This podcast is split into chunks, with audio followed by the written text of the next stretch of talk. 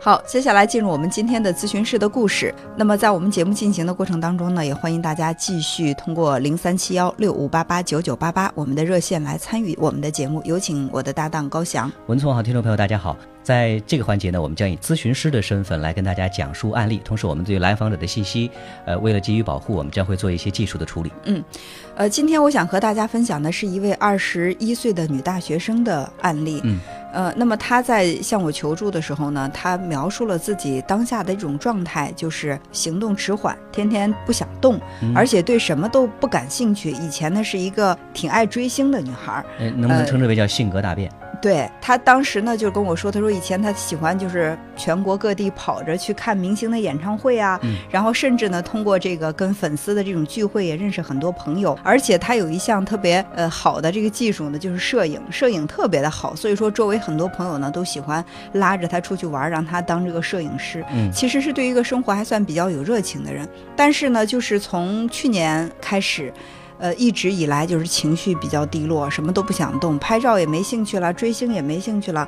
然后呢，呃，他还说到一些细节，就是他经常会暗自落泪。哦。然后呢，还会呃莫名其妙的觉得心情特别的沉重，甚至有过想要自杀这样的念头。那我想，就是有过这个专业知识的人，一听他这种情况，就能够感觉到他是明显的抑郁症状。很抑郁，呃，抑郁症状很明显。嗯，那其实从他原来的那个状态到现在的状态，反差这么大，我觉得中间他一定会发生了什么样的一些事情。其实这也是我好奇的，所以说我就一直问他，我说，哎，我说你的那个家庭生活怎么样？他说家庭生活很好啊。我说父母的关系呢？他说父母关系没问题，而且家里只有他这一个孩子，所以说呢，父母对他是特别特别的。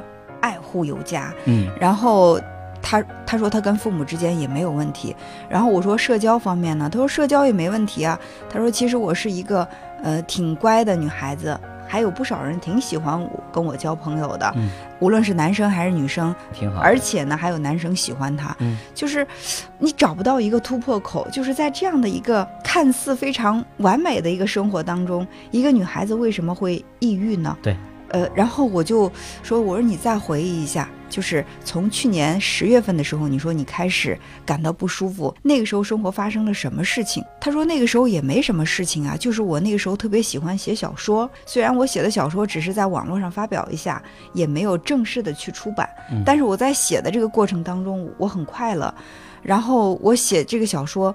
嗯，网上呢还有一些这个网友给我回应，我就觉得特别的开心。我觉得这是一件快乐的事，它不应该是造成我抑郁的。我这样一听，我说是啊，我说如果说做从事这个活动本身让你很快乐。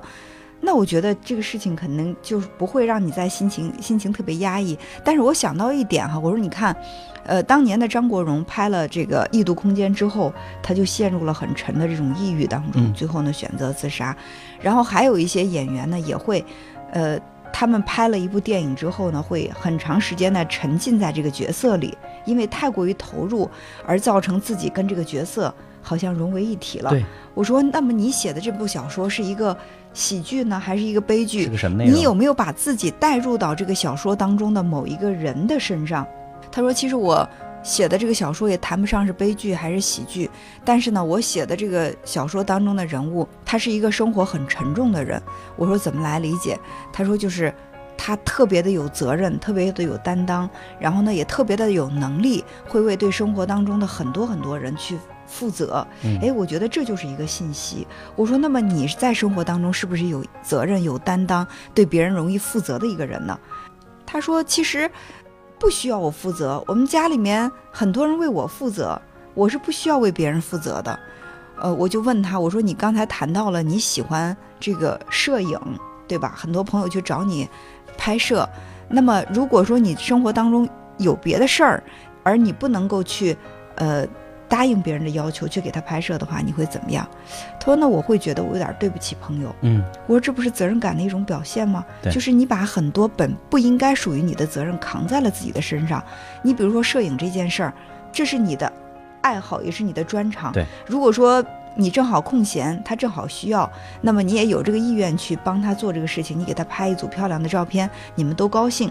但如果说你生活当中有其他的事情做，他给你提了这样的要求，我说你会拒绝吗？”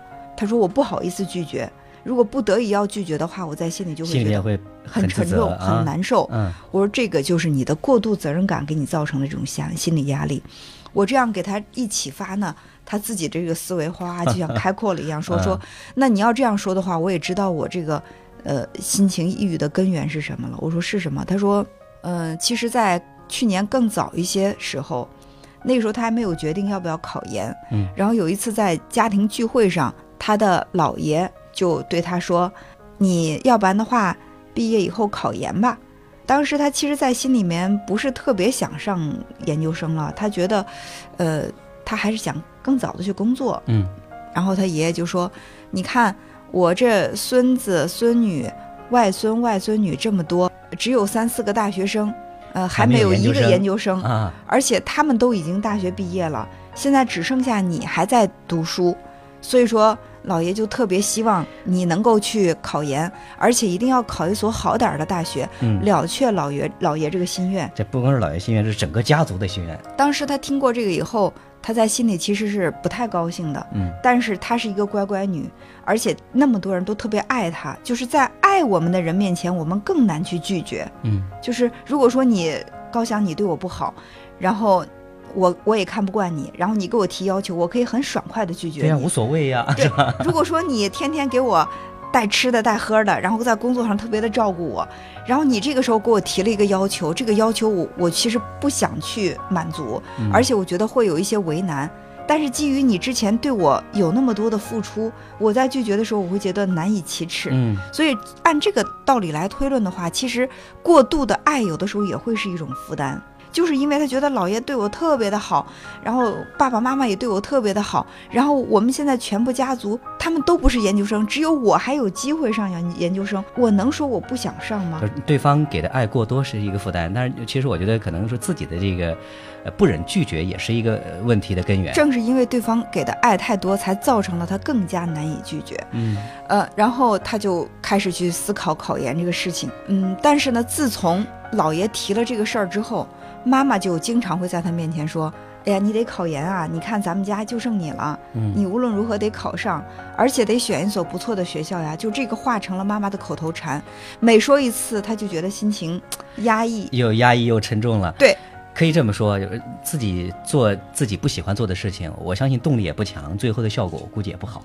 但是呢，他又不知道该怎么拒绝他。然后他说：“其实我从去年十月份开始在网上写小说的时候，我那个时候心情已经不是特别好了。哦，我觉得为什么写作让我快乐呢？写作是我的一种心理发泄的途径。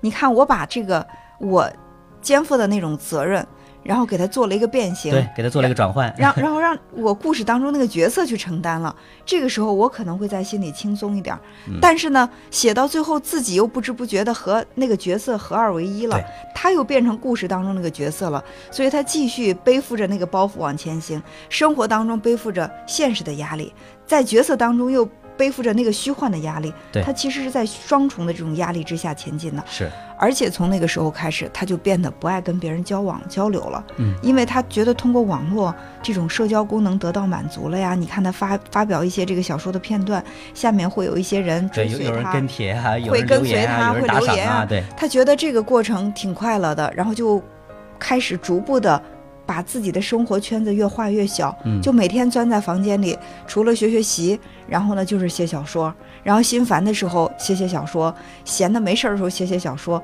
然后他就把自己的生活和小说的生活其实是混在一起混在一起了，混混为一团了。嗯，其实让我觉得比较心疼的是什么？这个女孩她已经到这种状态了，她把她的情况跟妈妈说，她说我可能觉得我抑郁了。他之所以在约我们这个咨询师做咨询，是因为他自己感到他的情况不妙。嗯其实他之前是跟妈妈建议说到医院去做一做这个检查，看看是不是自己抑郁。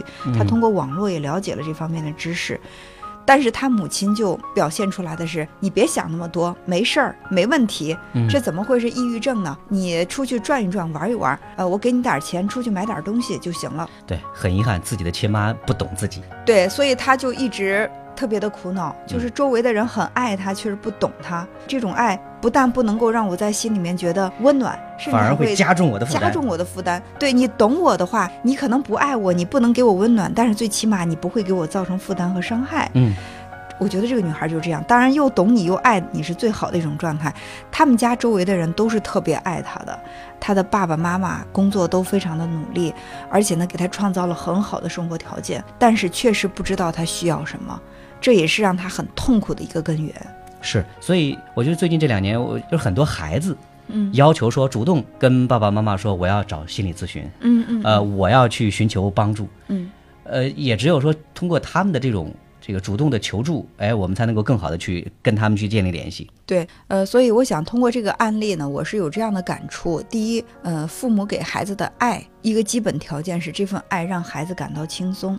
如果说爱成了孩子无法拒绝你的要求的这样的一种压力的话，那么这个爱可能真的失去了它本来的意义。对另外呢，我想站在孩子的角度，其实爱是爱，妈妈的要求是要求，就是说我不能因为他爱我，他任何要求我都不去拒绝。我们毕竟是一个独立的个体，我们有自己的人生，我们可能有自己的规划，自己想走的路。对，那如果说他的这个给我设计的路和我自己的人生规划相悖的话，还是以自己的意愿为主。对，那人生我觉得就是在不伤害别人、不伤害自己的情况下，让自己获得轻松和快乐，这是一个基本前提。只有在你的心境愉悦、快乐的情况之下，你才有创造力，才可以去做更多。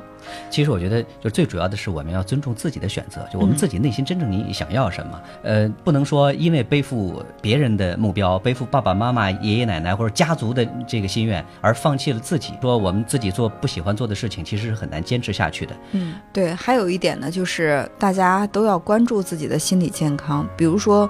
呃，出现了以下的这种情况，就有可能会有这种抑郁的倾向。首先呢，就是兴趣减退，以前喜欢做的事情不喜欢做了。然后呢，就是，呃，你的行动迟缓，就天天不想动。对。然后呢，自责自罪，就是这个女孩也说到，说我考不上的话，我的家族希望就破灭了，然后我就是一个。对不起全家人的人，就是嗯容易自责自罪，这也是一种症状。还有呢，就是开始有这种自残自杀的念头，这个时候已经很严重了。这就很严重了。所以说，这个女孩儿，我最终给她的建议，我还是希望她，呃，能够到这个医院去看看她这种。